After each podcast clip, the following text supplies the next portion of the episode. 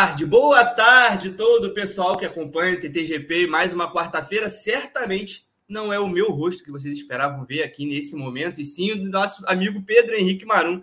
Mas vocês sabem como funciona ao vivo, algumas coisas a gente precisa alterar em cima da hora, então nesse momento sou eu que venho trazer o TTGP para vocês, venho começar é, mais uma quarta-feira, mais um horáriozinho de almoço aqui de uma quarta-feira, falando sobre Fórmula 1 trazer é, Guilherme Bloise e Rodrigo Berton, que estão me acompanhando nesse momento no, no programa de hoje, que a gente tem é, algumas coisas aí para falar sobre a próxima etapa da Fórmula 1 na Bélgica em que a chuva promete ser é, um ingrediente muito importante ao longo do fim de semana, inclusive com a previsão do tempo indicando chuva nos três dias de atividade de GP da Bélgica, um fim de semana que já era programado para acontecer de uma maneira diferente é, antes mesmo da, da previsão do tempo, além, é claro, da declaração que a gente teve durante essa semana da Mercedes, né, sobre falando sobre a disputa é, de forças da Fórmula 1 e, e, tratando o grid como um grid de Fórmula 2, enquanto a Red Bull é o único carro de Fórmula 1 presente. Essa declaração não caiu muito bem, a Red Bull não gostou nem um pouco é, de ouvir isso por parte da Mercedes, e a Ferrari também entrou no bolo bastante incomodada com a declaração, lembrando da época em que a própria Mercedes era dominante na categoria. Mas antes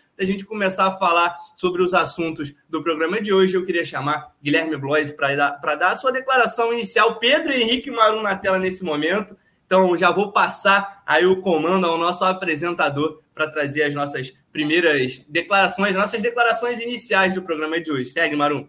Deixa eu só tentar uma coisa. A minha declaração inicial é: Marum, você nos ouve? Eu, eu, eu ouço. Agora, o problema é que eu me ouço.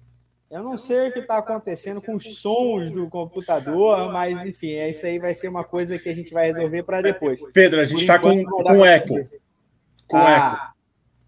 A gente está te ouvindo com eco. Vai em configurações aqui, aqui embaixo das janelinhas. Vamos no ar, vamos no ao vivo. Vamos. Configurações, áudio, cancelamento de eco. Cancelamento de eco. Ativa ele. Tá.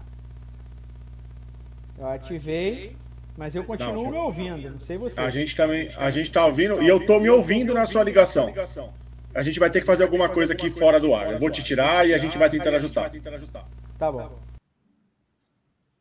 Então vamos lá, JP. Isso é programa ao vivo, gente. Então, é... boa tarde a todos. Na hora que o programa começa. É, essas coisas acontecem, né? Só o destaque inicial, eu acho que não vou nem para a questão da, da Fórmula 1. É da Fórmula 1 em tese, mas não nada necessariamente a ver com o GP da Bélgica, né? A F1 Academy anunciou que as 10 equipes presentes na Fórmula 1 terão representantes no, na sua categoria a partir da temporada 2024, né? Se eu não tiver, se eu não tiver enganado. Então, já a partir do ano que vem, as 10 equipes da, do grid da Fórmula 1 estarão com mulheres pilotas lá no, no, no grid. Então vai ser mais um movimento interessante, um novo passo da Fórmula 1 rumo a tentar buscar essa, essa igualdade entre homens e mulheres né, no, no, na categoria. Isso é bem, bem interessante. Berton, Berton, é, aproveitando que está aqui com a gente também, é, tem declaração inicial né, para a gente começar, para a gente abrir é, o programa de hoje, Berton? É isso, JP. Boa tarde a todo mundo que está acompanhando aqui. Mais um TTGP, mais uma live aqui no Grande Prêmio, a, a segunda da semana de 4.137 até o fim do domingo. Eu quero pedir o seu like, quero pedir que você ative as notificações, que você deixe seu like, que você siga o canal. Você que está acompanhando uma das sete plataformas que a gente está transmitindo ao vivo ou no, no, no podcast. Então, é, a gente espera o seu engajamento e a sua participação no nosso programa, JP. O Guilherme Bloise também teve um probleminha. Hoje vai ser com emoção. Vamos ver aqui. Pedro Henrique Marum. Não, não, não te ouço. Está mutado. É, eu estava tentando fazer uma coisa aqui. Agora vocês me escutam? Perfeitamente. É, não, tudo bem. Dei um jeito aqui. Bom, agora, pelo jeito, eu vou ter que sempre estar a Galvão Bueno na Copa do Mundo de 98, né? Mas sempre de headset. Que tá tendo um retorno ainda. Você tá ouvindo a gente pelo fone ou você tá ouvindo a gente pela caixa do computador? Não, tô ouvindo vocês pelo fone. Tá voltando é? som de algum lugar aqui pra mim. Não, é, acho que tá saindo pela caixa do computador também. Só um minuto. Que beleza, vocês, é, vocês é, é da parte técnica de som que estão nos ouvindo hoje, é, devem estar tá se revirando aí. Ó, vou tentar uma coisa aqui. Você clica ali na, na no, do lado do relógio, tem o um negocinho de som, clica ali e escolhe agora, o headset. É, agora eu acho que melhorou. Não, continua me ouvindo. Ai. Aqui. Tá selecionar dispositivo de reprodução. Aí você escolhe seu headset. Aonde é isso? Do lado do relógio, ali na data, ah. Tem ali o, um símbolo de volume. Clica ali. Tá. Aí tem lá, selecionar dispositivo de reprodução. Vai ter o seu headset. Vai ter o seu headset. É, só tem ele aqui. Então aí ferrou. Você quer me tirar de novo, Roberto, enquanto eu tento mais uma solução aqui? Aqui, ó. Configurações no StreamYard, áudio, Áudio. Aí tá lá, alto-falante. Aí você escolhe alguma coisa aí que mude.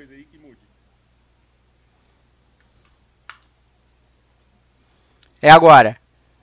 Alô? Não, Alô? Continuo me ouvindo. Eu continuo me ouvindo. Dá F5 e entra de novo. Vou, vou JP. Ai, ai, ai, ai, ai, ai, ai, ai. Eu tô indo duplicado para você, JP, porque eu tô saindo na caixa do Marum. Ah, entendi. Ó, não tá mais, pronto. Vamos só nós dois. É isso. É, queria... Renato! Entra no StreamYard aí, Renato. Você quer completar o que você estava falando, B? Não, só para pedir aí o engajamento da galera, que a gente tem bastante coisa para falar, previsão de chuva em Spa-Francorchamps. Será que a gente vai ter corrida depois do que aconteceu lá em 2021 e os acidentes é, o acidente fatal aí que a gente teve algumas semanas na freca. Então, é, esses são os temas do programa de hoje. A gente espera o engajamento de todo mundo e que vocês participem aqui com a gente. É isso. Bom, é, a gente viveu uma situação muito triste né, na, na Bélgica nas últimas semanas. É uma pista que enfim, já, já trouxe, é, já traz essa discussão sobre a questão da segurança há algum tempo, principalmente é, em, em, cenários de chuva, em cenários adversos. Os pilotos falam muito sobre isso também, é, e alguns pilotos, depois da morte do Dilano Van Hoff na freca, é, admitiram né, que em, em vários momentos é, durante as suas corridas, durante as suas carreiras, em corridas realizadas em Spa, se sentiram, é, é, enfim, em risco. É, sentiram que a segurança não era, necess... não era necessariamente garantida a todos eles dentro do carro quando as condições fugissem do normal. Então, acho que não tem como fugir disso é, nesse início de programa. Então, Berton, eu queria te perguntar, é, seguindo inclusive é, o, o, o, o que a gente espera ver para o fim de semana do GP da Bélgica é: é um circuito seguro em condições adversas para esses pilotos correrem? Não, não é. Não é um circuito seguro. A gente tem visto nos últimos anos que Spa-Francorchamps é um circuito bastante perigoso, principalmente em condições de chuva extrema. É, em 2021, a gente teve aquele acidente do, do Lando Norris da classificação, que foi mais um. Foi, talvez tenha sido o primeiro dos descasos da FIA naquele ano. A primeira grande atrapalhada da FIA em 2021 foi ter permitido a classificação com aquela condição de pista quando Norris era um dos favoritos para a pole, teve um acidente fortíssimo, perigoso demais para a condição de pista e e aí acarretou com não ter corrida no dia seguinte. A Fórmula 1 fez todo aquele pastelão de adiar a corrida, dar três voltas e encerrar a corrida atrás do safety car. Então, e aí a gente teve é, acidente de Tel Purcher, que não estava chovendo, mas foi um acidente muito perigoso. Tel Purcher não, Antônio Ber, do, do Antônio Ber com o Romanel Correa lá em Spa, não estava chovendo, mas foi um acidente dos mais feios da história da Fórmula 1, onde ele bate na Radion, volta para a pista e tem todo aquele é, aquele efeito dominó no acidente, e agora do Dylan Von Toff, que a gente vê mais uma morte naquela condição. A gente estava chovendo demais, tinha muito spray, a visibilidade era péssima. Se na arquibancada não estava vendo nada, não dava para ver nada, imagina quem estava pilotando recebendo aquele spray na viseira. Vamos testar. Um, dois, três, Marum. Um, dois, três, testando, provando. eu continuo me ouvindo, mas o chat disse que não está me ouvindo duas vezes. Então vamos assim. Se tiver, se a galera estiver ouvindo a gente duas vezes, reclama aqui no chat. Perfeitamente. Perfeitamente. Vamos, vamos fazer isso então. Bom, a questão em relação à Bélgica é exatamente essa que vocês estavam falando agora. Claro, a gente vem de um acidente fatal com um piloto muito jovem na Freca, que é uma categoria. A Freca se estabeleceu né, de alguns anos para cá como a, a grande categoria satélite da Fórmula 1 fora do, do, do, circo, né? Fora Fórmula 2, Fórmula 3. há alguns anos, quando você tinha GP2 e GP3, você tinha a Fórmula 3 europeia. A Freca é uma nova versão da antiga World Series by Renault, né? Então, ah, tem, tem também isso, mas a Freca hoje é uma categoria bastante importante. É sim uma categoria de jovens pilotos, mas é uma categoria de formação muito importante uh, na escadaria, na ladeira para a Fórmula 1 e, como a gente tem visto, até para saída em outros, em outros mercados e outras possibilidades. Então, não é que a gente esteja falando de uma categoria né, de meia tigela, de meia pataca, não, não é isso. É uma categoria de jovens, mas muito importante. Uh, teve o acidente fatal do, do Antoine, do Antoine é, em 2019, quatro anos atrás, portanto há pouco tempo. Teve tudo o que aconteceu em 2021. E, e, é uma história que se repete porque, é, historicamente, a gente vê muita corrida na chuva em Spa. Né? Chove muito em Spa nessa época do ano, naquela região. Então é muito natural que tenha corrida com chuva na Bélgica. E a última vez que teve, tudo bem, era uma outra direção de prova, era uma outra maneira de atuar, é, era aquela Fórmula E ainda, Fórmula 1 ainda é, pré-decisão de Abu Dhabi, que fez com que é, a FIA fosse atrás para tentar, né, meio correndo atrás do próprio rabo, mas para tentar mudar a maneira de, de gerenciar as provas, de controlar as provas, e fez essa barberagem é inacreditável. Lembro aqui, para quem não se recorda, conforme o Berton estava falando, o Lando Norris era o piloto mais rápido na pista, a chuva apertou, os pilotos é, tiveram a oportunidade de sair para o. Não lembro se para o Q2 ou para o Q3, mas acho que para o Q2. Começar o Q2, o, o pit lane abriu. Uh, e aí o, o Lando Norris foi para a pista. O Vettel foi um pouquinho atrás, né? para meio que reconhecer terreno, fazer aquelas voltas de, de reconhecimento. E aí o Norris escapou numa parte é, veloz da pista, saiu, bateu forte, o Vettel ficou bravo, né? Por que vocês não fazem o que a gente está dizendo para fazer? A gente a gente está aqui, a gente está vendo a pista. Eu falei que era para dar a bandeira vermelha. Enfim, aí não teve mais é, Lando Norris para andar. O Norris acabou com chances reais de vitória, largando lá atrás, é, largando em 15, né? Então foi isso, foi Q2 mesmo. E aí não teve corrida. Aconteceu tudo que a gente viu que aconteceu no domingo, não teve espaço para correr, não teve espaço para repor a corrida. Aí a Fórmula 1 ficou a ver navios. Mas há uma história já é, é, grande, já extensa de corridas na chuva na Bélgica. E é a primeira passada lá depois do que aconteceu há algumas semanas com o Dylan Von, é, Von e que todo mundo falou na Fórmula 1 todo mundo falou. É, os pilotos foram vocais, JP, pediram mudanças. O Lance Stroll falou: eu quero, eu quero ir aqui, eu quero ser gravado dizendo isso. É, é preciso que mude aquela parte da pista, é preciso que mude ali aquela a divisão entre a, a, a Raidillon e a, e a Rouge. Então, é, acho que existe um, um, ar por volta dessa corrida que não é só o ar de uma corrida com chuva ou de uma pista perigosa com chuva, mas é uma existe certa paz armada nesse momento né, entre pilotos da Fórmula 1 e o GP da Bélgica e Spa. O, o, Verstappen já defendeu mais de uma vez e eu entendo o ponto dele, o que ele diz com relação ao GP da Arábia Saudita também ser realizado numa pista perigosa, com vários pontos cegos, não está errado, é verdade. Mas, é, sejam quais forem os motivos, os problemas se sucedem em Spa naquele pedaço da pista. Então, os pilotos vão a, a esse GP da Bélgica com possibilidade de chuva, é, já com uma já beligerantes com a direção de prova já de, de, de, tempos anteriores, esse ano não tanto quanto no ano passado, mas ainda tem muito disso. E onde uma tragédia se passou com todos eles, ou muitos deles, comentando somente algumas semanas atrás. Então, existe um ar que é meio, meio sombrio e um ar meio beligerante mesmo, meio de, de duelo entre os pilotos da Fórmula 1 e, e, e a situação atual dessa pista, JP. É, eu também eu também enxergo dessa forma. Acho que o clima tá, tá carregado, né? Não, não só o clima falando do, do, do, clima mesmo, da chuva, enfim, mas o clima do, da corrida, né? É, é uma situação, os pilotos já reclamaram algumas vezes, não é uma, não é uma reclamação nova sobre, sobre questões de segurança da pista. Eu concordo com o que disse Verstappen, é, eu concordo com o que ele falou. É, a partir do momento que você altera alguma. A, a pista da Arábia Saudita só não passou pela mesma situação ainda, porque esse acidente ainda não aconteceu. Né? O, a gente já teve alguns acidentes pesados, né? como do, do Mick Schumacher, por exemplo, é, mas nunca com um piloto batendo no muro e o carro retornando ali para o meio da pista, que é, é o, a, o pior dos cenários. Né? Assim que teve, assim que o, o aconteceu o acidente do Antoine Hubert, assim que aconteceu agora o do Dilano também. Enfim, são, são os acidentes mais perigosos da, da Fórmula 1 sempre. Então, é, é, é acho que faz muito sentido o que ele falou, mas uma coisa não anula a outra.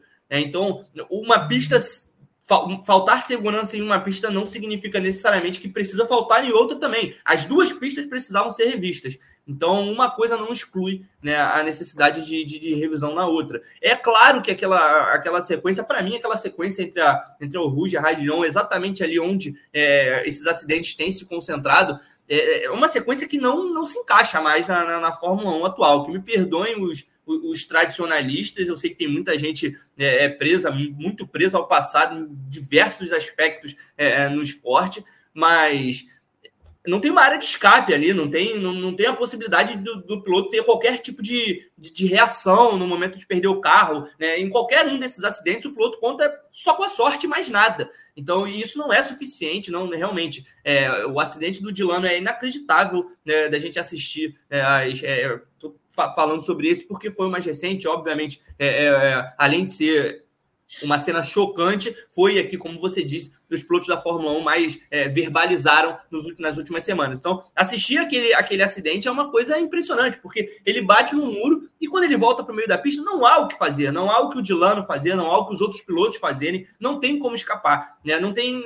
ninguém, provavelmente os pilotos que vinham atrás, vários deles que não acertaram o carro do Dilano, não acertaram por sorte, porque não dava nem para ver quem estava à frente deles. Então, em circunstâncias normais, já é um traçado perigoso, mas mas acho que até faz sentido é, é, olhando né, para a Fórmula 1, olhando para o que sempre foi, para o que sempre representou o, o, circuito de Spa. Mas assim, a gente não pode ter uma pista que ela depende só de, de, uma, de, uma, de uma condição adversa para trazer risco à segurança dos pilotos. Então, é, não estou não, não, não aqui defendendo a exclusão de Spa do calendário da Fórmula 1, mas eu acho que é uma pista que precisa passar por mudanças, é uma pista que precisa de área de escape em vários pontos ali que não tem, justamente porque é, o, o que o Verstappen falou faz é, voltando né, ao que eu falei no início, faz total sentido, mas não é por isso que a gente vai deixar as coisas acontecerem. A pista da Arábia Saudita é uma aberração completa e a pista de Spa atualmente é, basta uma chuva para também é, trazer qualquer,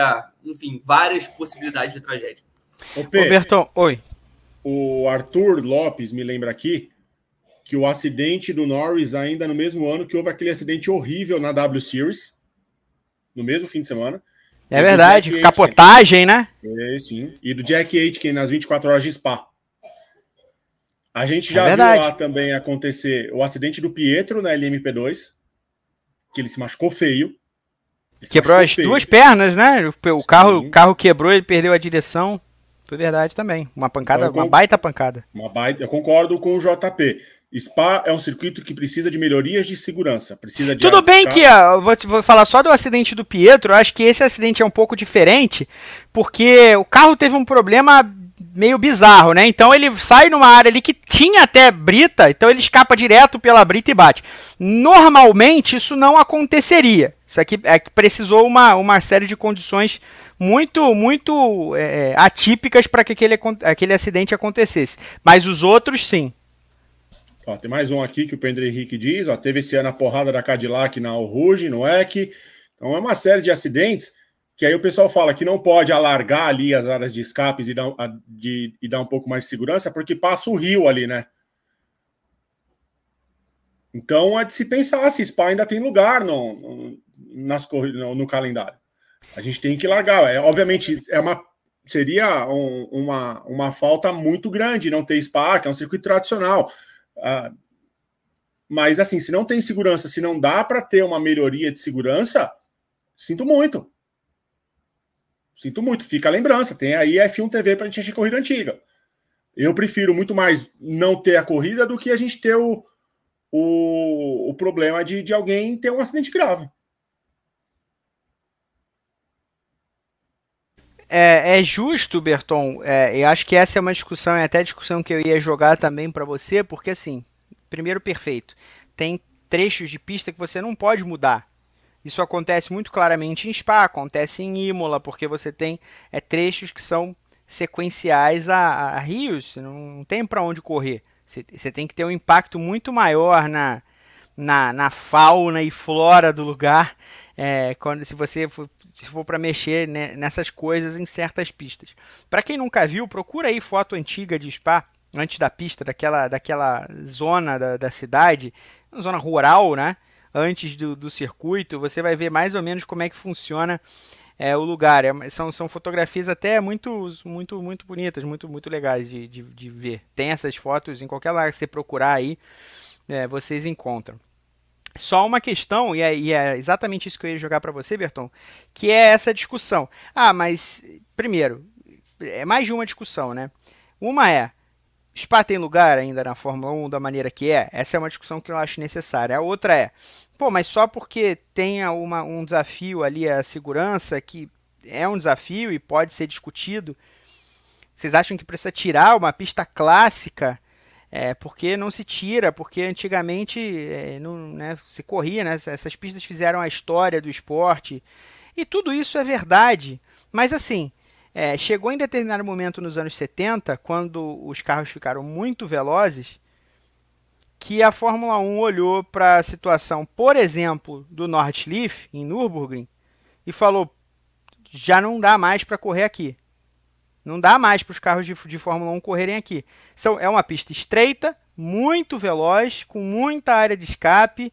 É, os carros ficaram ficaram potentes demais para essa pista, claro, muito também pelo acidente do Lauda em 76, mas o acidente do Lauda, ele não é o ponto inicial dessa discussão, né? Ele é o ponto, ele é o ponto de exclamação numa discussão que já vinha sendo trazida, que era o Nordschleife se tornou uma pista de fato perigosa, onde os riscos à segurança são maiores do que os benefícios esportivos, é, porque não, não dá mais para comportar, esses carros estão velozes demais. E, e acho que essa discussão sobre Spa, ela também começa a se fazer presente. Eu confesso que eu não tenho uma opinião formada. Eu não, não sou capaz de chegar aqui ainda, pelo menos, e dizer que a Fórmula 1 é, não, não é mais comportada, que ela não cabe mais em Spa. Eu ainda acho até que cabe. Agora, é necessário que se faça algo naquela pista, porque não faz sentido mais. É, e eu falo da Fórmula 1 mas assim, a Fórmula 1 é que é, é a força motriz das categorias de monopostos, né? De maneira geral, os monopostos de, de base também ficaram muito mais potentes do que eram a, em outros tempos. É, e, e, os desafios de uma pista como essa são desafios que talvez, assim, sobretudo em categorias de pilotos jovens, as duas coisas não se, não se encontram porque é um pedaço de ponto cego, é um pedaço em que é difícil guiar, é difícil entrar em velocidade, não se enxerga direito, especialmente quando tem alguma coisa acontecendo, chuva, névoa, neblina. Você tem muita dificuldade de saber o que acontece. E um piloto experiente, ele tem mais a mão da coisa. Mas se ele tiver um carro extremamente potente, também tem uma quantidade limita limitada de ações que ele pode tomar para evitar um, um, acidente mais grave. Um piloto mais jovem, que não tem essa técnica, alguns, a gente sabe quantos são, não vão seguir carreira, não tem tanto talento assim, é, tiveram talento ou tiveram grana para chegar ali, mas não tem muito para ir adiante. É, outros até têm, mas estão cruz, podem se, se intimidar com o lugar, se desesperar com a situação, uma série de coisas que pode acontecer com pilotos jovens. Então, assim, é, queria saber de vocês dois, né, pode começar, Berton, que você já estava falando disso, se você acha que, que Spa não é mais uma pista de fato, assim, Spa está além de uma modificação de segurança de comportar monopostos hoje, se não tem jeito mesmo. Eu acho que não, P. É, eu acho que não, por diversas. É, por diversas razões, mas a principal delas, mano, é morte de piloto. Eu acho que pistas que tem morte de piloto por motivos de bater o carro e voltar para a pista, como foi o caso do Uber e agora do, do Dilano, é, é, de se pensar ter corrida na pista. Não pode ter corrida na pista. Não pode. Simplesmente não pode. Simplesmente, se um carro bater e ele volta para a pista e não tem como, como desviar, porque os carros sobem numa curva que, mesmo com a modificação, continua velocíssima, não pode ter corrida. Ou se cria uma solução para aquele trecho onde se bate e volta, ou não tem corrida. Isso serve para qualquer categoria. Porque se deixa de lado muito porque ocorreu na Fórmula 2 e na Freca, mas o dia que acontecer na Fórmula 1, o mundo para. Não se fala de tirar esse para o calendário porque ainda, ainda não aconteceu na Fórmula 1. É uma bomba relógio. É a crônica de uma tragédia anunciada. Assim, que vai acontecer uma hora na Fórmula 1, vai. A gente vê outras categorias fazendo isso. Pistas que não têm segurança, não tem mais corrida. A Indy, por exemplo, não corre mais em pouco. Uma das razões é a morte do Justin Wilson, Robert Vickens subiu lá na, na grade, bateu e subiu. Pistas muito inclinadas de oval, a Indy parou de correr. A Indy cancelou correr um ano numa pista que era muito inclinada. E detalhe, Berton, pouco não rendia melhores corridas para a Indy do que Spa para a Fórmula 1. Também tem esse, esse elemento. Exatamente, é questão de segurança. A, questão tem que ser segurança. Ah, mas motorsport é perigoso, é, não sei o que, tá na credencial e, e motorsport is dangerous, como todo mundo fala. Porque não é a nossa bunda sentada num carro daquele lá. É muito fácil a gente falar que o esporte é perigoso quando não é a gente colocando a cabeça em risco. Isso é muito simples da gente falar que é perigoso. Mas é, eu, eu sempre vou prezar em, em não ter plantão de morte. Prefiro muito mais ter um plantão esperar a corrida acontecer por causa de chuva do que um plantão porque um piloto bateu, como foi aquele dia do que para mim foi um dos piores dias de trabalho aqui é, por tudo que aconteceu. Mas eu acho que a Fórmula 1 também não aprende muito com segurança. A gente viu o. Eu estou com problema com nomes hoje. De verdade, estou com problemas com nomes. O menino que morreu no Japão, o JB, o Bianchi. Júlio Bianchi. Júlio Bianchi. Nossa, hoje, hoje tá complicado. O Júlio Bianchi tem um problema com o trator e a Fórmula 1 tava com o trator de novo no Japão na última corrida, no meio da pista, os carros andando rápido. Então, assim, a, a, eu, eu, eu creio que a Fórmula 1 não esteja muito preocupada com essa questão de segurança até acontecer de novo. JP. Cara, é, o meu ponto, na verdade, é exatamente o mesmo do Berton. É difícil. É, eu, a primeira coisa que eu queria dizer é que eu adoro o Spa. Eu gosto muito da pista, eu gosto muito das corridas. É uma corrida que nas últimas. Eu estava até preparando um conteúdo. É, é, começando a preparar um conteúdo que vai, vai subir no Grande Prêmio hoje é, com o nosso Web Story. Né? Nas últimas 10 edições foram seis vencedores diferentes. Então, é uma corrida que tem, que, enfim, e isso mesmo em meio à, à época de dominância de Mercedes e agora a dominância da Red Bull. Então é, é uma pista que eu gosto muito, é, gosto até no videogame, enfim. Mas eu concordo 100% com o que o Berton disse, é uma bomba relógio. A gente só. É, Spa só não foi. É, essa conversa sobre retirar definitivamente Spa do calendário da Fórmula 1 só não aconteceu ainda porque os acidentes não foram na Fórmula 1. Os acidentes mais pesados, os acidentes envolvendo morte, acidentes enfim, é, o que aconteceu na Freca, é, para mim, assim, eu estou falando uma opinião particular minha, para mim isso já era suficiente para vetar a corrida. É, é, eu, eu, sei que o, o carro da, os carros de Fórmula 1 possuem sim uma, uma segurança melhor, a situação é diferente, o cenário, o cenário da corrida é diferente, os pilotos são melhores, mas quando acontecer, vai ser uma discussão, a discussão vai mudar completamente E aí, as mesmas pessoas que agora estão, né, é, enfim, em dúvida sobre a capacidade de, de Spa de receber uma corrida, vão dizer que não, já era uma tragédia anunciada, porque, na minha opinião, é isso, é uma tragédia anunciada.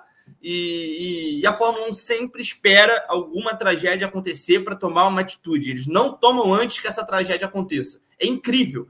E eu acho que, mais uma vez, a gente está caminhando nessa direção. Claro que eu torço para não acontecer nada, todo mundo aqui, é, o Berton, como o Berton acabou de dizer, ninguém aqui quer fazer plantão de morte, mas é, eu não, não, não acho que isso vá acabar bem, sinceramente. É uma corrida com pista seca, eu acho que é tranquilo. Acho que a Spa não oferece nenhum problema. Entendo as questões de não conseguir alterar ali a, a, área de escape por causa do, da configuração do terreno mesmo, né? enfim, a passagem do rio. Mas então, se não tem como colocar mais segurança na pista, então a pista não tem mais condições de fazer parte do calendário. É simples assim, na minha opinião. Ah, por que, que a Arábia Saudita pode? Mas a Arábia Saudita, na minha visão, também não poderia. Também não então pode. não é uma comparação, não é uma disputa entre pistas aqui. É, nenhuma das duas, para mim, deveria fazer parte da Fórmula 1. A pista da Arábia Saudita é uma aberração. E em algum momento alguém vai bater naquele primeiro setor e vai voltar para o meio da pista. E é aí que eu quero ver qual vai ser a discussão em relação à segurança. Spa, pode falar, Bê. Em algum momento, não. O Mick Schumacher já bateu ali. Não, bateu, é. Eu tô esperando o momento que alguém vai voltar pro meio e vai ser acertado por alguém, né? Então, isso é inacreditável. É uma pista nova e eu acho que a, a, e, falando agora e falando de Spa, eu acho que a tradição e o peso da pista evitam essa discussão de segurança e empurram muito essa discussão para frente, justamente porque todos sabem que o público quer a permanência de Spa no calendário. Mas eu acho que isso aí vai, vai acabar de, de uma maneira muito ruim. Sinceramente, o acidente do Norris foi um, foi um, um só um, um presságio do que, do, do, que pode estar por vir. E eu estou falando aqui sem falar sobre os outros acidentes bizarros, porque eu estou tratando exclusivamente da Fórmula 1. Mas eu concordo com o que o Berton disse e, e a Fórmula 1 está só esperando alguma coisa acontecer na própria Fórmula 1 para tomar uma atitude, porque é o único motivo para não ter tomado ainda.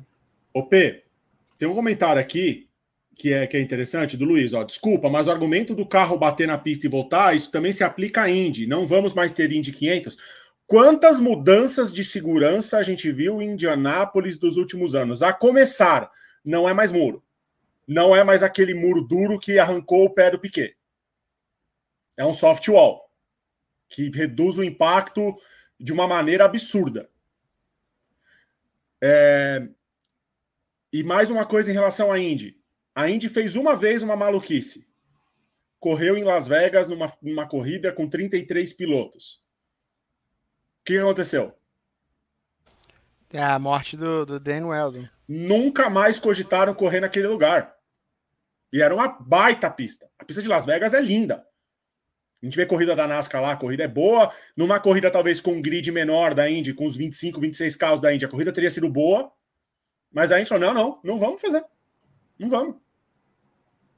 E Berton, mais um pontinho aqui. Aonde que no oval tem ponto cego? Porque o ponto cego que é o problema aqui também, gente. Uma pista como, como, como a Arábia, um, um, um, em Spa também, na subida ali da Oruge, um piloto bate e volta para o meio. Quem tá vindo não vê, gente. Não vê. Para mim também mora aí o perigo. É, eu acho que tem uma. Existe uma. E a, e a gente tem uma. A gente tem dificuldade de de ter essa percepção, muita gente, que é a diferença entre o perigoso e o irresponsável. Nem todo perigoso é irresponsável. Às vezes, há algo irresponsável que pode se tornar só, entre aspas, perigoso com uma modificação, com algumas modificações. E as modificações nos superovais, sobretudo, são constantes, não só em Indianápolis, mas é, foi assim em Texas, no, no, Texas. Quantas vezes aquela pista de Fort Worth foi modificada nos últimos anos? Tanto para NASCAR quanto para Indy. Não só para Indy, que se diga. É, isso acontece sempre. Sempre.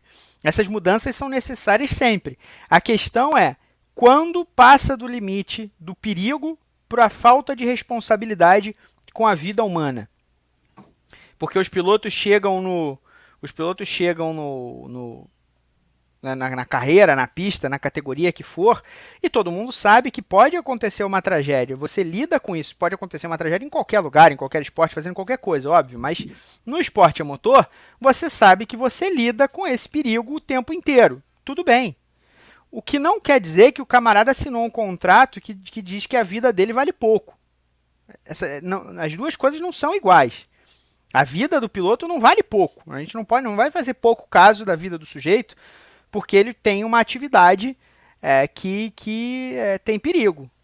Ou alguém chega no. Sabe aqueles camaradas que vão pescar, vão fazer a, a profissão mais perigosa do mundo, vão pescar aqueles, aqueles, aquelas lagostas gigantescas no, no Ártico, no Polo Norte, Polo Sul, sei lá, que passa lá. É pesca mortal que chama? É, Isso, pesca King, mortal. A pesca do King Crab. O Exatamente. É no, no Alasca. É, então. É lá, quase no, no Polo Norte. Aí o camarada vai pescar o King Crab, você manda ele ir a nado. Não manda ele ir a nado. O cara vai equipado, vai todo pronto para né, para segurança. Ele pode acontecer alguma coisa, evidente. Ele sabe que há um risco ali.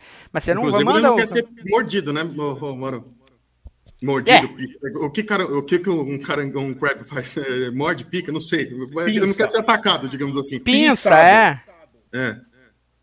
Então, eu me lembro da história do. Agora eu vou ficar. Agora eu não tenho certeza se é. Qual é a tribo, mas tem uma tribo, eu acho, eu acho.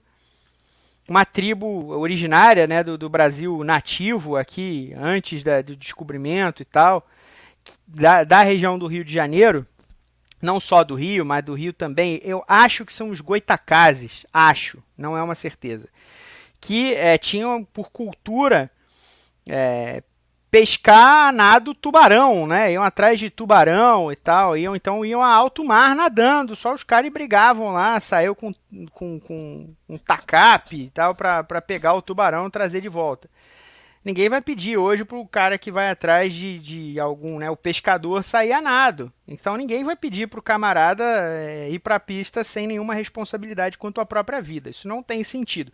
Existe uma dificuldade, existe uma diferença muito grande, repito, entre o perigoso e o irresponsável, né, Gui?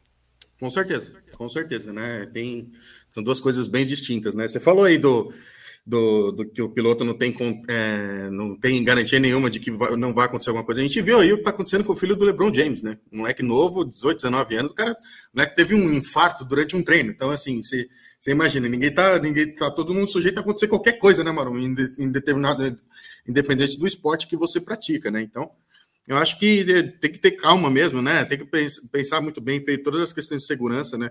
É, vocês, não sei se vocês já falaram disso, até porque eu fiquei me ausentei por um tempinho, mas é, são três, três categorias correndo no fim de semana, né? F1, F2, F3, né? Então, assim, vai, a pista vai ser bastante utilizada aí nesse período, né? Então, assim, vou ter que, vamos ter que ver a questão de segurança para todas as categorias, né?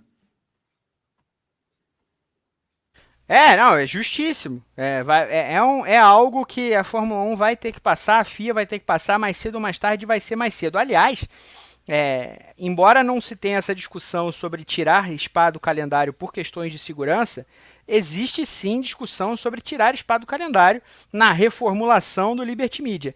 E o Liberty, gente, vai usar, não sejamos, não sejamos puristas, o, o Liberty vai usar essas restrições de segurança para eh, efetivamente fazer, fazer valer a mão do, já que eles são americanos, do Big Stick, do, do porretão do, do Liberty Media, é, para mudar o calendário. Olha, o que, que é isso, Berton? Desculpa, gente, mas eu, eu não vou mostrar aqui os telefones nem a propaganda, mas eu achei fofo a, a propaganda aqui do, do gás que mandaram para minha casa. Acabou de chegar aqui para mim. É a dona a Florinda? Dona, é a dona é Florinda. Florinda. Saudades do, saudades do Chaves da televisão, né? Não, ainda, por falar em Chaves. Nossa, né? Desculpa do, interromper, mas o Gui, o Gui me, você falou de tribos, mas o Gui me mandou aqui no nosso chat interno. Nossa, se você, você conhece a tribo que pune as crianças. Qual a tribo que pune as crianças? Tribunal de Menores. Guilherme Blois é terrível. É, Guilherme Blois. Né? Sabe, sabe que no último dia, no último dia que eu fiz o, o o briefing pré-corrida, a gente acabou fazendo uma piada aqui de gato. E tava eu, o Renato e o Prado, né? E aí eu, eu perguntei pro Renato, a culpa é do gato ou o Kiko? O Renato soube responder. E aí, quando eu perguntei pro Prado, ele matou o meme, porque não, não tem as referências do, do, é do Chapolin Colorado. a capacidade deste cidadão é, de Prado, dar bola fora nesse, nos programas ao vivo do Grande Prêmio. O Prado, caderninho do Prado, de, de lambanças, assim, Não sei se vocês assistiram Pegando Fogo, um filme do Bradley Cooper, onde ele anota todas as ostras que ele abre, porque é uma punição dele, logo no começo do filme. Sim, já vi. Ele tem o caderno das mancadas, já deve estar chegando em 1 milhão 163 mil 437. É, Prado é terrível, lamentável. Coitado do, do nosso menino. Coitado. É... Coitado. Coitado da gente. Olhando, eu não sei, eu, eu desculpa, eu estava tentando resolver minhas configurações de som aqui no início. Eu não sei se vocês já tocaram no assunto. Mas a expectativa, vou passar a expectativa, já que a gente está falando da possibilidade de chuva do fim de semana. A previsão é de chuva forte. Lembremos, é uma corrida sprint, tá? Então não é também, a gente está falando de perigo de corrida, são duas corridas no fim de semana. Duas corridas da Fórmula 1. Então, tem, tirando Fórmula 2, Fórmula 3, enfim. E também são duas corridas. É, então, também são duas corridas, exatamente. Então a expectativa é de chuva forte para o único treino livre do fim de semana. A possibilidade de que não chova na, na, na classificação. Possibilidade na, na tarde da sexta-feira, né? Tarde local ainda, fim da manhã aqui no Brasil. Mas pode ser que chova também. É, não, não há certeza e muito provavelmente o tempo está fechado, então corre risco de não chover, mas a pista ainda está ao menos úmida. Aí no sábado a expectativa é de chuva o dia inteiro, tanto para classificação sprint quanto para corrida sprint, chuva e chuva forte.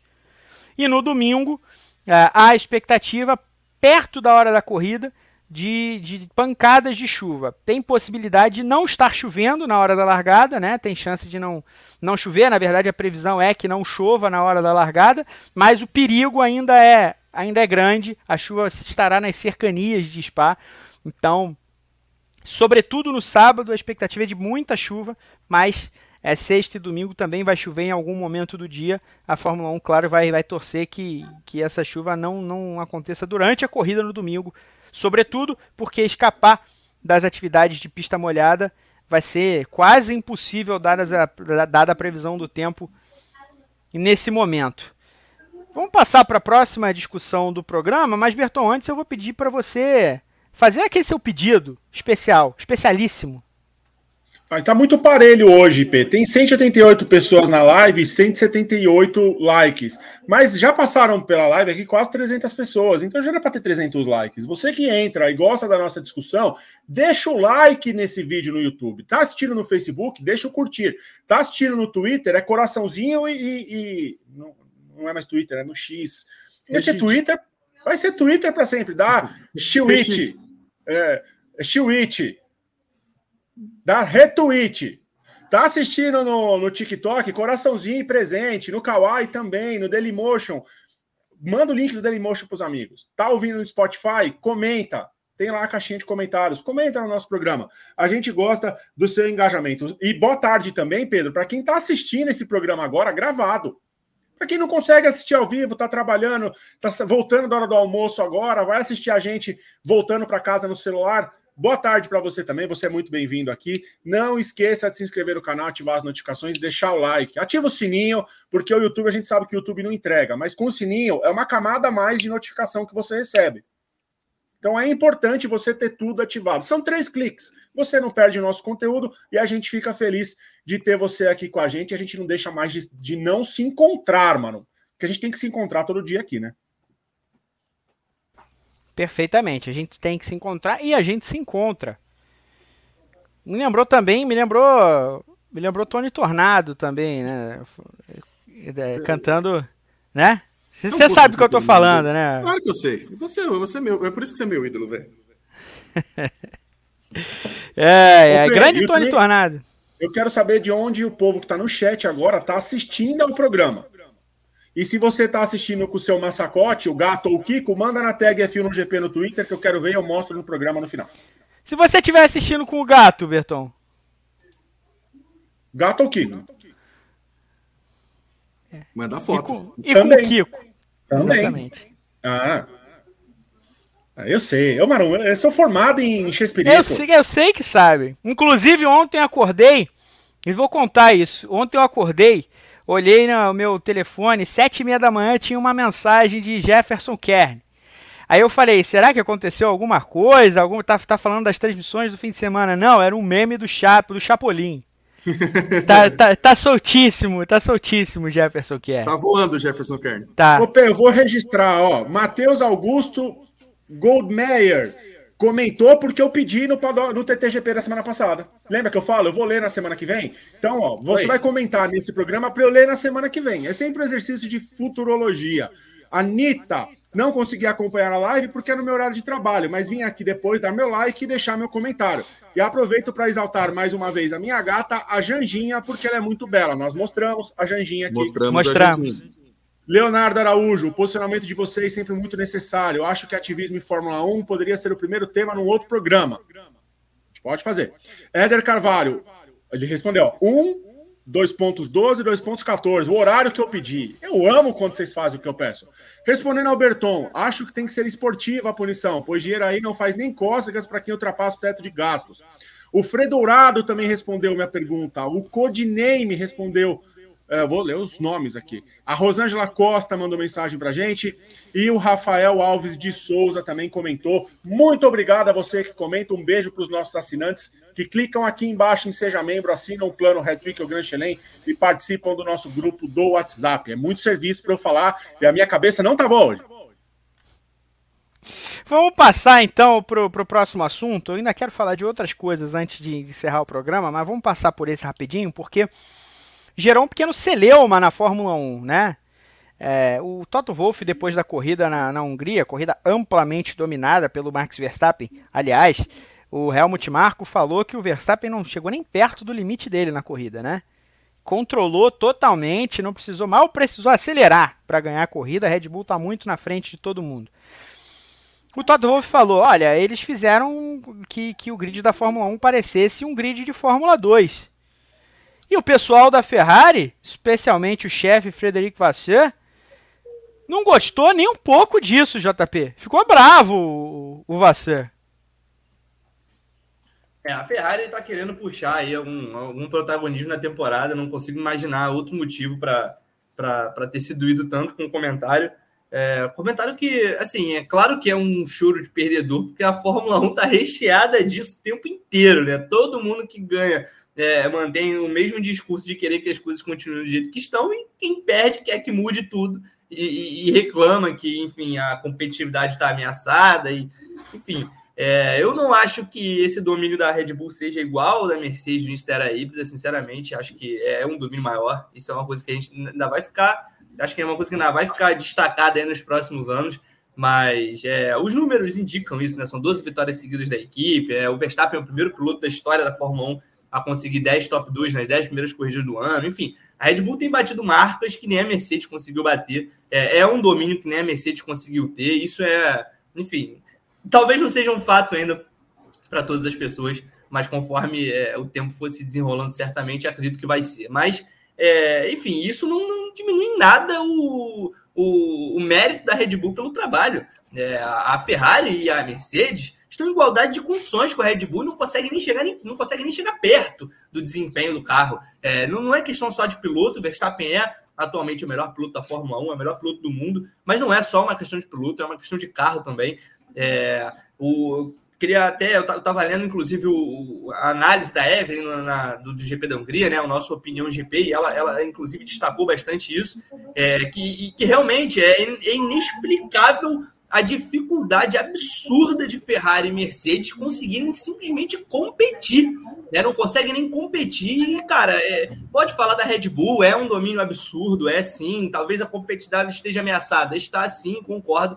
Mas é, isso é uma incapacidade, é uma, isso é fruto da incompetência de Ferrari e Mercedes, que não, não tem que ficar chorando é, por nada relacionado a isso. Então, é, a Mercedes, obviamente, chora porque é, perdeu ali o seu, seu posto de, de, dominante na categoria. A Ferrari segue o mesmo caminho, porque é, enfim, está alfinetando também a Mercedes, que foi a equipe dominante da Fórmula E por tantos anos. Enquanto isso, a Red Bull aproveita essas picuinhas é, de fora da pista, foca no trabalho e vai só deixando cada vez mais o resto das equipes para trás. Talvez essa quantidade de choro, essa quantidade de reclamações, né, essa, essa, essa disposição enorme de Ferrari e Red Bull, de Ferrari e Mercedes de, de enfim, se, se pronunciarem por meio da imprensa e não na pista em si, seja um dos motivos pelos quais a Red Bull está tão na frente nesse momento.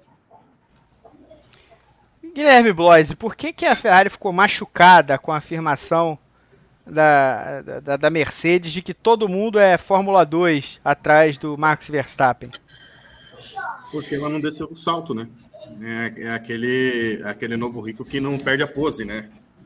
É o nosso, digamos, o nossa Cassandra Matias Salão. Quem tem essa referência vai lembrar, né? Que é a Ferrari é a nossa Cassandra, né? Tipo, morre tesa, mas não perde a pose, sabe assim? E é isso que vai estar tá acontecendo com a Ferrari, né? É impressionante é, a incapacidade que essa equipe tem de, de realmente admitir que tem problemas. O, o, JP foi certeiro no comentário dele, porque é, são duas equipes que têm um orçamento muito parecido com a Red Bull e não fazem nem cosca. Não fazem nem cosca. Então, assim, é, é para é ter vergonha de, de, de, falar uma, uma coisa dessas, assim, sabe? Tipo assim, é, é voltar para voltar o casulo e trabalhar, velho. Eu acho que o, o Toto Wolff ele expôs a realidade da temporada 2023. É, quem assistiu o briefing pós-corrida e quem assistiu também a, o, o Paddock na segunda-feira viu as nossas análises aqui no, no, Grande Prêmio e sabe que realmente a gente está de pleno acordo com, com o que disse o Toto Wolff, né? É, e não são e são e são eles os também os grandes responsáveis por, pela falta de competitividade na temporada 2023, tanto Mercedes como Ferrari, né? Tem orçamento, tem condições, tem bons pilotos para isso e não conseguem ao menos chegar perto do Verstappen. Então assim, é para é para repensar, dar um é, Alt F4, reinicia o, reinicia o programa e começa de novo, porque realmente o que eles estão fazendo é, é surreal.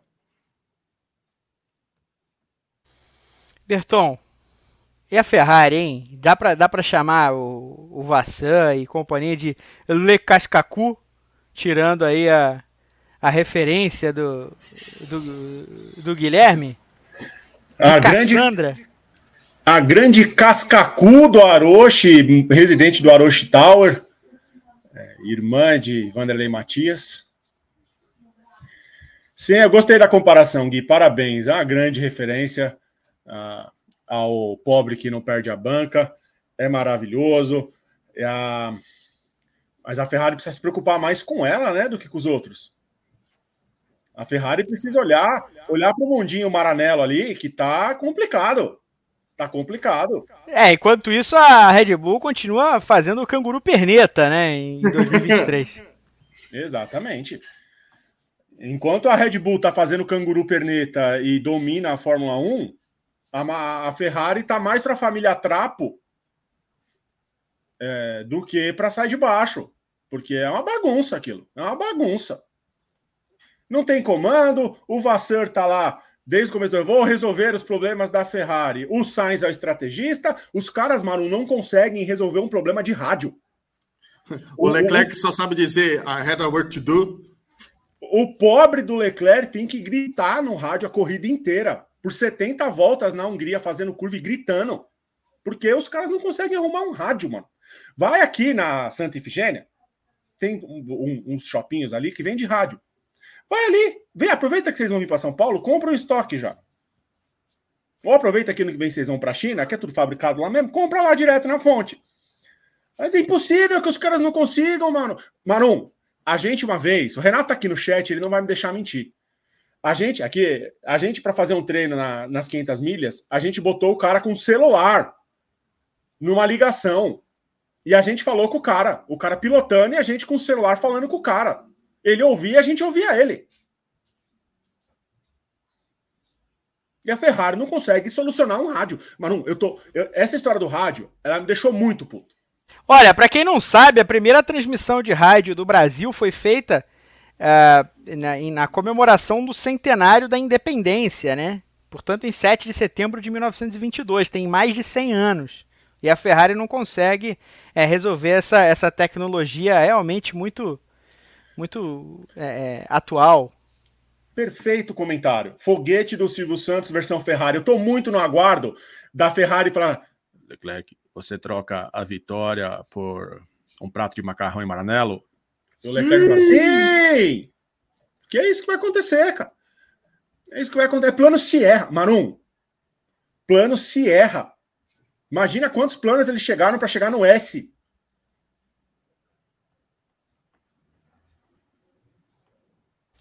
É, impressionante. Impressionante tem, a, nossa, a nossa fé. Tem que ter o plano P.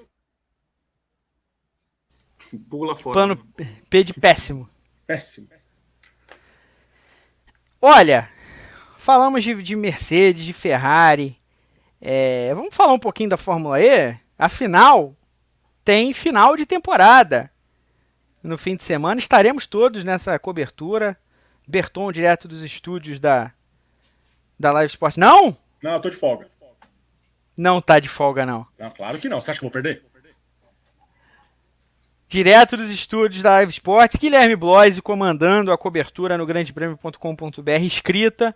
Eu vou tá, eu pelo, pelo que eu, eu entendo, eu vou estar tá híbrido no fim de semana. Vou estar tá, um, um, um, tentáculo em cada lugar, assim, pelo jeitão. Mas vamos lá, vamos ver o que vai rolar esse fim de semana. Mas, Ô, Gui, vamos lá Live Sports do fim de semana, o horário dá para ir. Dá, né?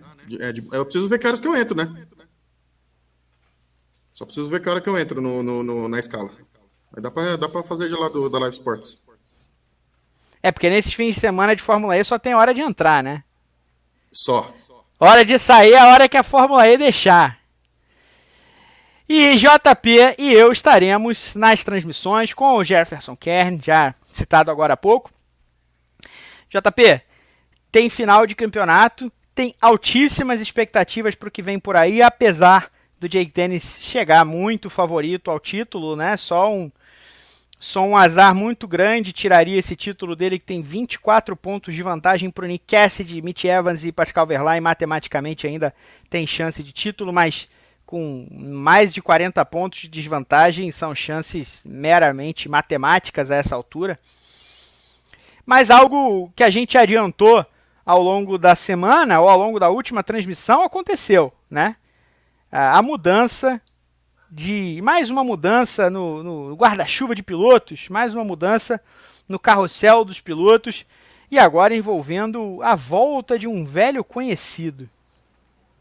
É, a dança das cadeiras ela vai, vai começando a se formar, né? Um piloto vai, deixa uma equipe, deixa um espaço aberto e aí esse espaço já é preenchido é, por um piloto de, de, uma outra equipe também no grid. Nesse caso, bom, Nick Cassidy, é, como a gente já vem comentando aqui há, algumas semanas, Nick Cassidy deixa a Envision ao fim do ano, vai se juntar à equipe de fábrica, a Jaguar, para ser companheiro do Mitch Evans no ano que vem. É um movimento que faz muito sentido, principalmente para a Jaguar, olhando do ponto de vista da equipe, é, que quer buscar o título mundial de construtores no ano que vem, sabe que tem condições de, de ser campeão de pilotos e que talvez não esteja na briga nesse momento por causa do seu segundo piloto em 2022. Então, é, a Jaguar vai em busca de corrigir esse erro para o ano que vem, forma uma dupla realmente muito forte, mas que também me traz a ideia de que vai haver certo conflito no ano que vem, porque são dois pilotos que tendem a estar mais uma vez na batalha pelo título. Com o espaço que se abriu na equipe, é, eu tinha até comentado sobre isso na, na transmissão e, sinceramente, comentei sem, sem, sem ter sem algum tipo de apuração, mas com o know-how mesmo, o conhecimento que a gente tem da Fórmula E, de, de como a configuração daquele grid funciona, seria muito natural para a Envision é, buscar o Robin Fries na Abt Cupra. É, o Robin Fries já estava tentando se livrar da, do vínculo do ano que vem com a Abt já há algumas semanas. Não, não era uma, uma notícia não é segredo para ninguém. Ficou muito incomodado com a falta de competitividade, esperava um estágio bem mais avançado e a Abt vai, ela tem um contrato de dois anos com a Mahindra. Então, no ano que vem, a Abt Cupra está presa ainda ao seu contrato de fornecimento de motores com a, com a Mahindra e o Robin Fry certamente não quer fazer parte é, dessa situação, principalmente tendo uma oportunidade de, de ir para a Envision, que é uma equipe que batalhou pelo título de pilotos até o último instante, ainda tem chances matemáticas né, na, na, última corrida com o Nick Cassidy e ainda nutre chances rea, muito realistas de ser campeão de, do campeonato de construtores. Então, o Robin Fry sai do pior carro do grid nesse momento para aquele que é pelo menos é, a segunda ou terceira, a segunda, a segunda principal força da Fórmula E nesse momento. É, chama a atenção de que essas duas principais forças no momento são a Andretti e, e Envision, duas equipes clientes, porque as fornecedoras Porsche e Jaguar deixaram bastante a desejar com o campeonato em andamento. Então, é, são só algumas mudanças. É, o André Lotter vai deixar a Andretti, né, nas próximas semanas. É, são confirmações que vão vir após o fim da temporada, depois do EP de Londres, como normalmente acontece. Então, é, teremos também uma vaga aberta na, na Andretti. A Maserati cogita uma mudança de seus pilotos, porque o Eduardo Mortara fez uma temporada muito ruim e o Maximilian Ginter é, também não tem permanência assegurada para o ano que vem, não tem contrato. É, inclusive, acompanhei uma entrevista do Ginter e ele mesmo é, admitiu que não tem ainda é, planos para o ano que vem. Então, é, apesar de ser um piloto que certamente, se deixar a Maserati, vai ter mercado na Fórmula E pela temporada que fez em 2022. Mas, enfim, é uma, uma série de mudanças pela frente. O grid vai mudar bastante para o ano que vem. É, a Abt Cupra, por exemplo, me chama a atenção. Quem a Abt Cupra vai, vai, vai conseguir levar para um carro que, que não oferece competitividade? Talvez, talvez opte por um piloto mais experiente, como trouxe é, o Vanderlinde para substituir o Franz em algumas etapas desse ano, ou então vá pense no futuro, pense em uma outra direção. É, e tem também aí o Adriano também, que testou com a equipe na, em Berlim e viajou também a Roma, mas não foi à pista por causa dos problemas do carro. Então, é, mais uma mudança agora, Franz em direção à Envision, e são, foi só a segunda já é, dessa, dessa, dessa dança que a Fórmula E vai passar de um ano para o outro. Esse grid vai mudar bastante para o ano que vem, com certeza. O JP, antes de passar para os meninos também, quero, eu vou começar com você sobre isso, porque a Fórmula E promoveu uma mudança muito importante, muito relevante e reduziu a, a energia disponível para os pilotos para o fim de semana, né? É, então reduziu muito, reduziu muito. E embora Londres seja uma pista onde você consegue recarregar bastante, ah, é uma pista que está mais para Roma do que para Portland nessa, nessa comparação.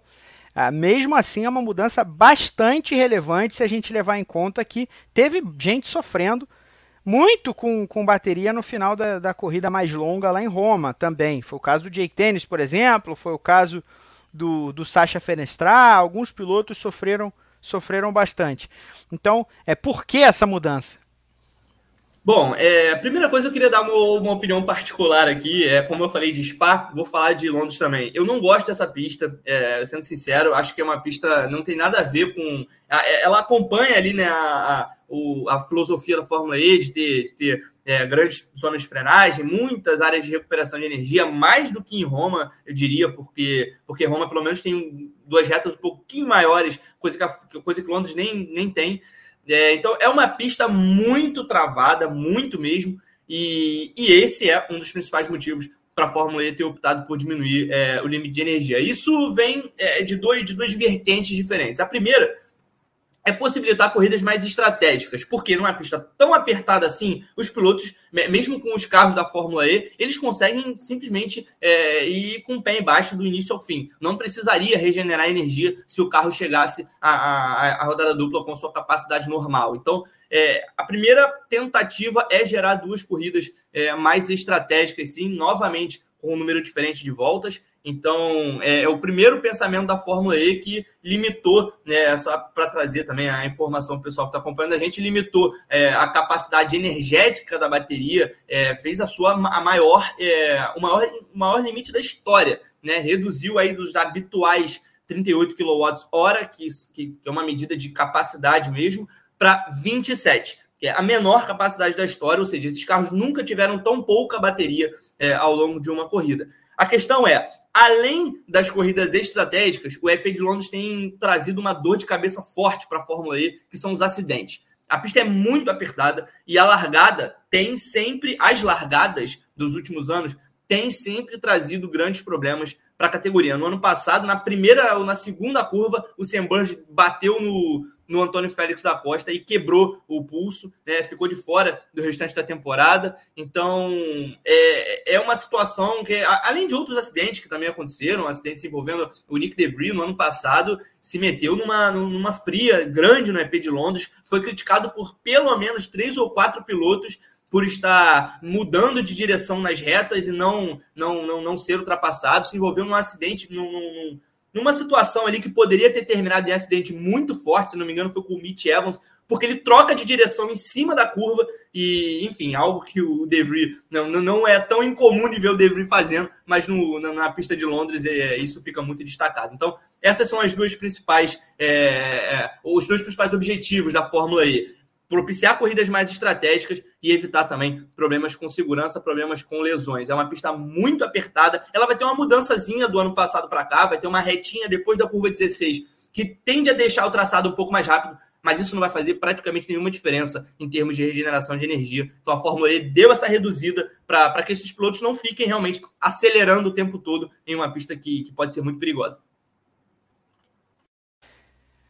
Gui, uh, a Fórmula E vai terminar sua temporada na pista mais Fórmula E possível, né? Na pista mais Fórmula E clássica do, do calendário atual. Dá para dizer isso. Talvez é, parecido ali com o que acontece na Arábia Saudita, mas ainda acho que a pista da Arábia Saudita tem mais trechos de velocidade pura do que do que Londres.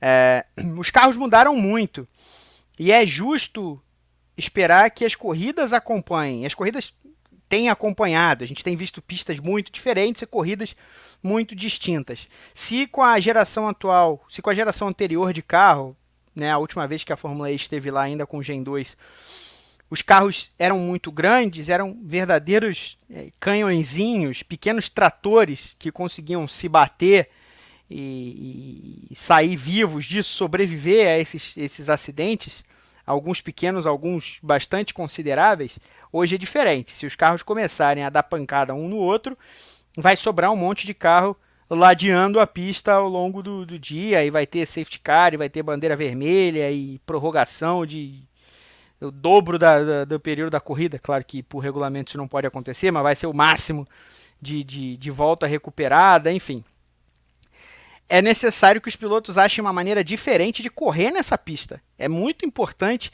que uh, as equipes consigam se planejar, também usando simulador e tudo mais, de maneira a entender qual vai ser a personalidade e a característica dessa corrida nessa pista conhecida com carros completamente diferentes. Eu acho que, sobretudo, essa estratégia que você deu aí é, para quem ainda está brigando pelo título, né? Se ainda quer é, chegar no domingo com alguma com alguma chance de campeonato a ser decidido, né? Precisa realmente pensar na melhor saída para Sobretudo, a corrida do sábado vai ser a, a, principal, né? No primeiro momento, né? A primeira final, de fato, é no sábado, né? A gente vai entender qual que vai ser o, o rumo do campeonato da Fórmula E já no, já no sábado. Já durante a classificação, a gente já vai começar a ter uma noção do que, de como vai se, de como vai se desenhando essa, essa final do, do, da temporada. Então, acho que, olha, Cassidy Evans não tem mais nada. Agora tem, tem que tentar alguma coisa de diferente. Assim, não vou dizer que tem nada a perder, porque tem muito a perder, né? Estão brigando pelo campeonato, evidentemente. Claro que, que tem algo a perder. Mas precisam tentar tirar algum coelho da cartola aí, né? Alguma alguma estratégia na manga, né, para diferente ou quem sabe é, reveladora, surpreendente, para que cheguem no domingo em condições, né? Porque o campeonato pode se, se eu não me engano, o Jake, o Jake Dennis já pode ser campeão no sábado, né? Ele já ele é o único que pode ser campeão no sábado, né? Os outros dois têm que diminuir para chegar no domingo em condições de, de título, né? Então, assim, eles é, precisam... só para só pra explicar, Gui, são, são 57 pontos em disputa, né? 56, são 28 a cada dia, cada 25 dia. da vitória, mais 3 da pole. Aliás, e mais um da volta mais rápida, são 29, então são 58 pontos em disputa. Ah, claro que o, o Jake Dennis já entra com 24, então se ele ampliar essa vantagem para o Nick Cassidy para é, 29 para 30 no primeiro dia, ele já é campeão. Se ele uhum. fizer seis pontos a mais que o Nick Cassidy no primeiro dia, ele já vai ser campeão, campeão da Fórmula E no sábado. Então é isso. Então eles têm. É, o, é o momento, né, Marum? O, o, campeonato. A primeira final é no sábado, né? Não adianta nada a gente, o Cassidy e o Evans estarem pensando na, na corrida de domingo se não. se não, se não chegarem no, no, no campeonato em condições ainda de briga, né? Então, são o Denis precisa de seis pontos, vai, digamos assim. Então, cara, tem que tentar alguma coisa diferente, algum, tem que tirar alguma alguma alguma estratégia mirabolante aí para quem sabe ainda chegar no domingo, chegarmos no domingo com, com o campeonato de disputa. Ô, Berton, oi, fala, fala JP, fala. É, não, eu só ia fazer um ponto rápido. A estratégia da a estratégia é muito clara. A Jaguar tem que pintar um alvo com a cabeça do Mitch Evans no carro do Jake Dennis, e o Sam Burns faz o resto do trabalho. Como você é maldoso. Como o senhorito é maldoso. Agora tem que contar com o Sam Bird, é isso? Não contou com o cara, o cara tirou do companheiro de equipe três provas consecutivas, agora que vai contar com o cara? É, agora, agora, é a hora. Chegou a hora dele se redimir. Olha, eu prefiro contar com o Godzilla. O, o JP. Oi? Checo Pérez 2021, não? Não, pô, Tcheco Pérez ainda vai ser o maior piloto da história da Fórmula E, tenho dito, há algumas semanas. Então, é, vamos, vamos aguardar o futuro aí. Maior piloto da história da Fórmula E? Ué, é, o cara gosta muito de um circuito de rua, né? Então, e sem, sem Verstappen, eu acho que o psicológico vai lá para cima, vai crescer muito. O bom, o bom disso é que assim, é, a Fórmula E, como ela tem esse negócio da, de, de puxar o freio até o fim, para regenerar energia e tudo mais, a, a, gente, a gente fica meio confuso sobre quem vai bem ou quem não vai, né? Assim, saindo um pouco da discussão. E acho que esses pilotos que tendem a, a, que se formaram nos simuladores no videogame, fazem isso o tempo inteiro, tendem a sair muito bem nesse tipo de corrida. Melhor até do que os pilotos mais é, que chegaram ainda em outras eras da Fórmula 1 pré-2014. Pré Enfim, Berton, é, eu, eu tive na entrevista com o Jake Tennis na semana passada, na sexta-feira, se eu não estou enganado. Aqui era para ter sido na quarta. Quinta. Tá. Era para ter sido da quinta. É, e aí o, o Jake Tennis estava com um semblante muito tranquilo.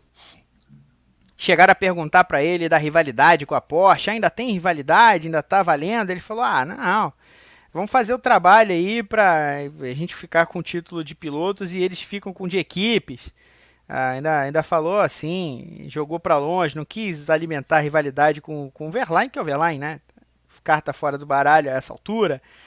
Ah, falou sobre o fato de ser um especialista.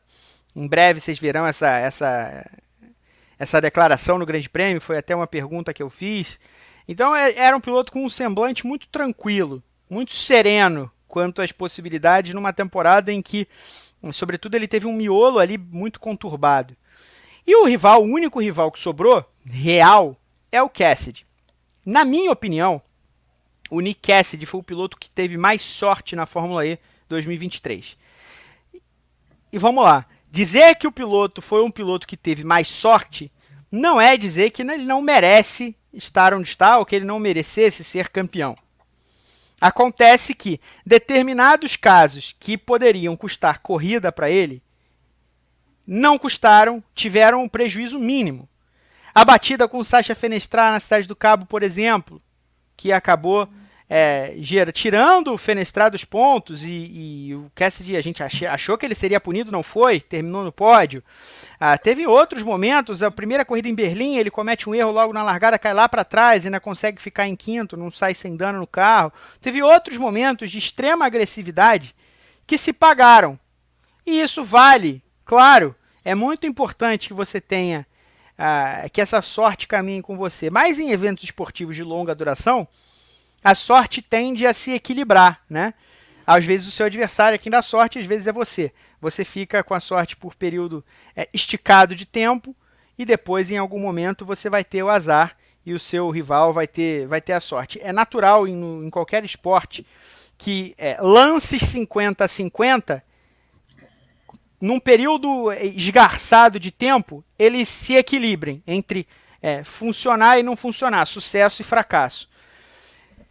E aí o fracasso, o azar, veio exatamente na penúltima corrida do ano, ou na penúltima etapa do ano, com um acidente do Mitch Evans, onde ele foi completamente vítima, foi passageiro de um, de um equívoco de um outro rival, uh, e que foi o Dennis quem deu sorte, acabou sendo envolvido também na pancada, mas não, não teve nenhum grande dano. Só que chega no final, ele que é um piloto extremamente agressivo e foi extremamente agressivo o ano inteiro e foi o piloto que mais venceu corrida na temporada, tem três vitórias. É, o Mitch Evans empatou agora também, né? Então os dois têm três vitórias, mas uh, ele vai para a última corrida sem ter o que perder e ele precisa ser agressivo e precisa muito. E isso é é 8 ou 80, né? Para um piloto que já mostrou capacidade de buscar resultados, fazer muitas ultrapassagens, algo que ele fez a temporada inteira porque não foi um grande classificador ao longo do ano, também mostrou em vários momentos flerte com abandonos e com problemas, das quais ele ainda conseguiu escapar até agora por conta própria, tirando o que ele foi agredido na pista. Mas não tem jeito, ele precisa ir para dentro e é, é garantia de show, eu diria. É isso, Marum. Quem não tem o que, o, o, o, que perder vai dar show. Vai. O problema é, Marum, essa redução de potência, a pista mais travada, essa pista com mais cara de Fórmula E, que é Londres, todas essas circunstâncias que, que vão dar nessa rodada dupla lá em Londres, que já vem carregada de drama, né? Já vem carregada com um piloto muito tranquilo, o Jake Dennis, ele chega numa posição muito tranquila para ganhar o título. É, o Evans, se precisar da ajuda do Bird, é mais fácil contar com Godzilla. Conta com Godzilla invadindo a pista, que para mim é o único jeito que o Dennis perde esse campeonato.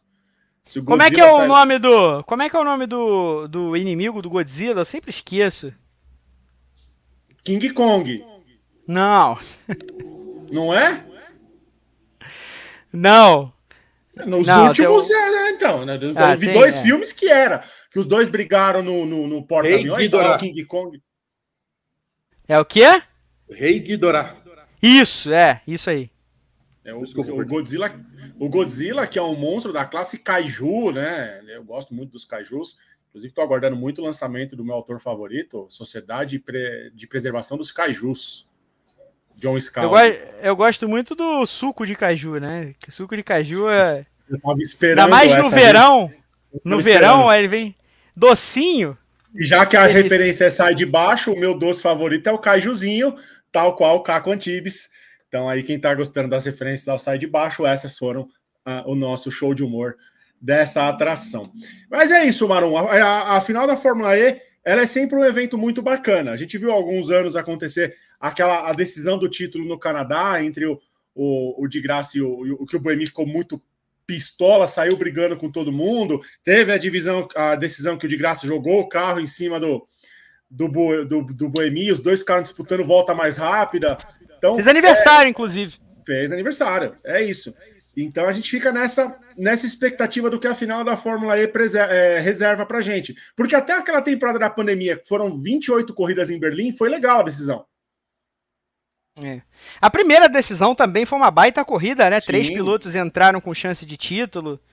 Acabou a decisão acabou acontecendo com o posto, um postulante ao título não conseguindo ultrapassar um piloto que tinha um carro sabidamente inferior, o Bruno Senna com a Mahindra.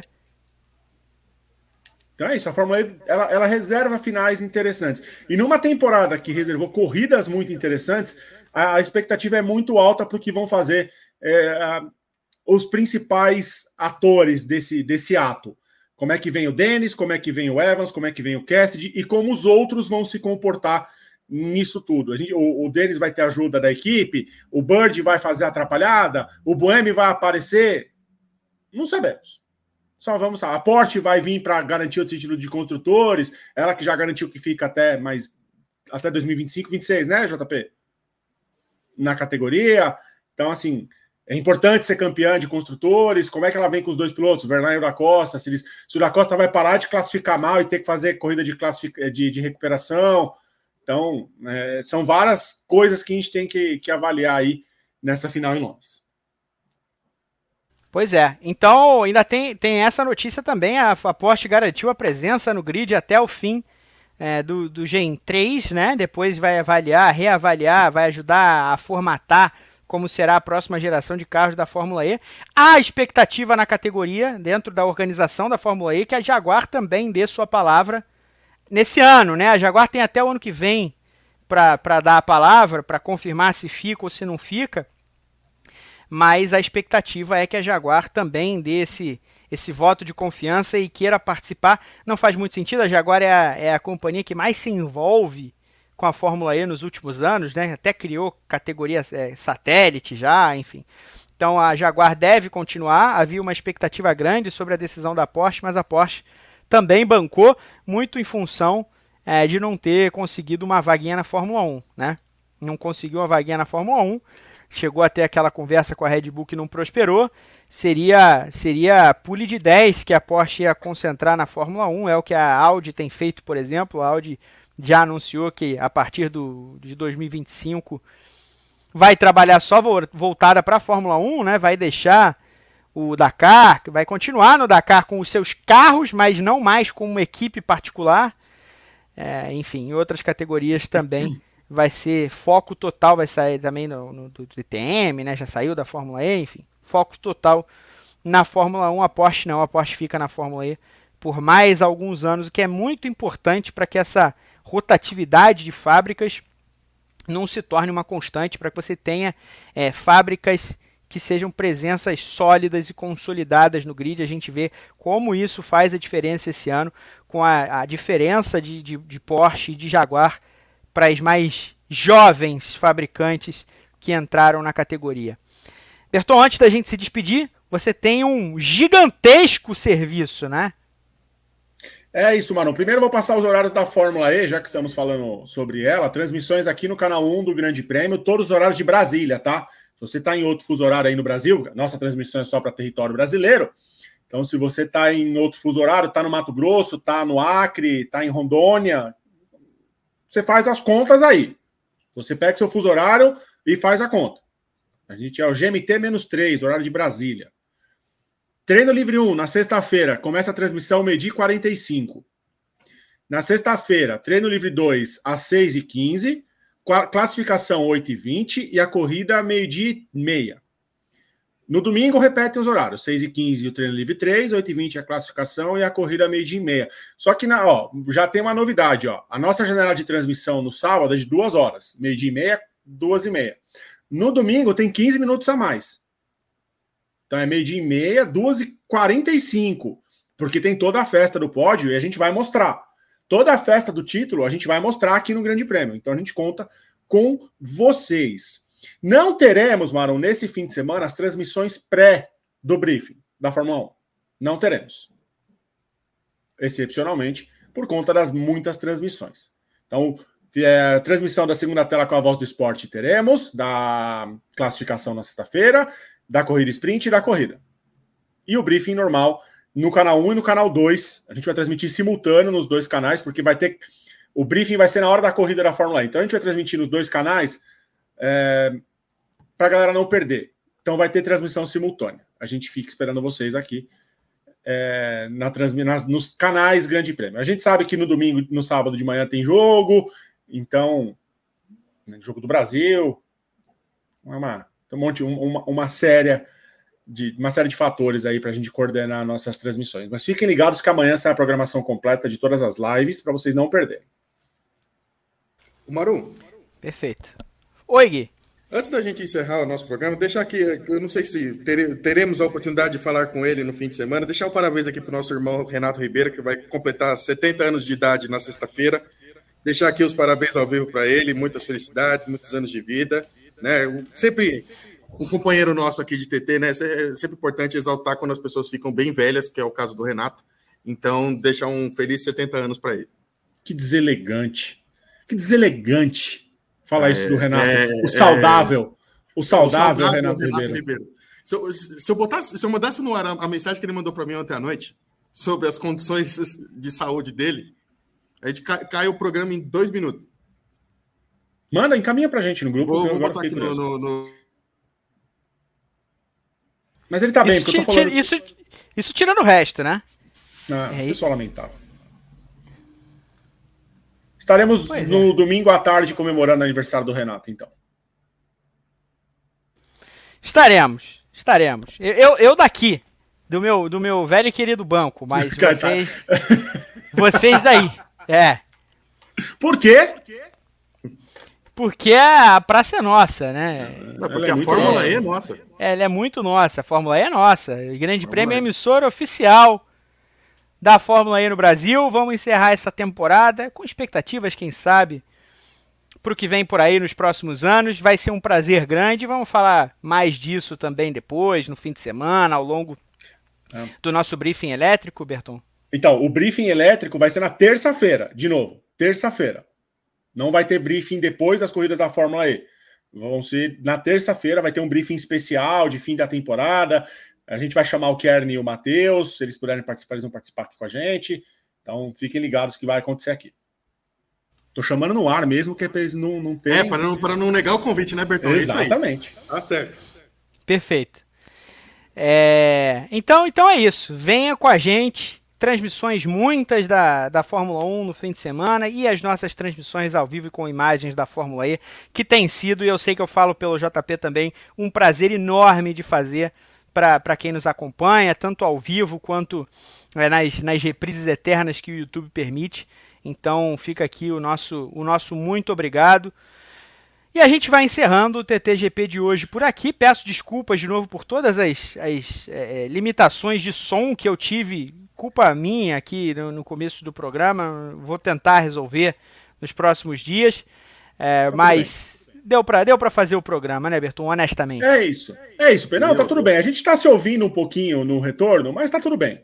É, eu, eu não posso falar melhor do que estava no começo. Eu, eu vou fazer um pedido. Eu vou fazer o um pedido. Ó, o pedido hoje dos comentários é: quem vai ser campeão da Fórmula E? Comenta aqui. Terminando a live, comenta aqui embaixo quem vai ser o campeão. E quem acertar, eu leio na semana que vem. Até semana que vem. Um beijo. Perfeitamente. Então, um grande beijo a JP Nascimento, a Guilherme Bloise, a Rodrigo Berton, a Renato Ribeiro, que eu sei que já durante o programa teve quase uma hora e meia aí, ele já pelo menos um acidente ele já, ele já sofreu nesse período. É... E a todos Estamos que nos acompanharam. 35 minutos sem ver Renato Ribeiro sofrer um acidente. É, Foi então. Remunerado? É... Foi remunerado, né? Ah, sim, com certeza. Com certeza. Com certeza. Ah, André Neto, que estava no chat também, dizendo que estava já, já se alongando para participar do, do TTGP. E a todos que estiveram com a gente. Voltamos na quarta-feira que vem com o próximo TTGP, mas voltamos muito antes disso e muitas vezes ao longo do fim de semana. Um beijo, até a próxima!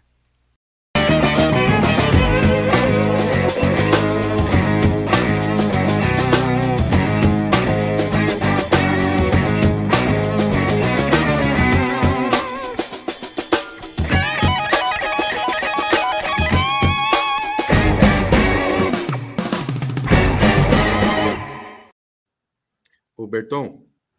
Sim. Voltar com ex é muita falta de criatividade, não é? É, eu concordo. Então, já, André Neto, já sabe, né? Não, mas é para mim eu tenho um, um requisito para o Dedeco voltar. Qual seria? O primeiro dia dele no TTGP tem que ser com o look de churrasco. Por favor. Se ele não voltar com o look churrasco, ele não volta. Entendi. E esse golpe do Renato hoje, hein? É. Golpista, Renato Olha, Ribeiro. Golpe, o golpe pegou a Anchieta e parou em São Bernardo. Ele veio da Dutra para São Paulo, passou ali no Tribunal de Contas. Difícil. O Renato vai Bernardo. dar a sucuspe. É. Olha, o Churras. Um beijo pro Churras. Até semana que vem.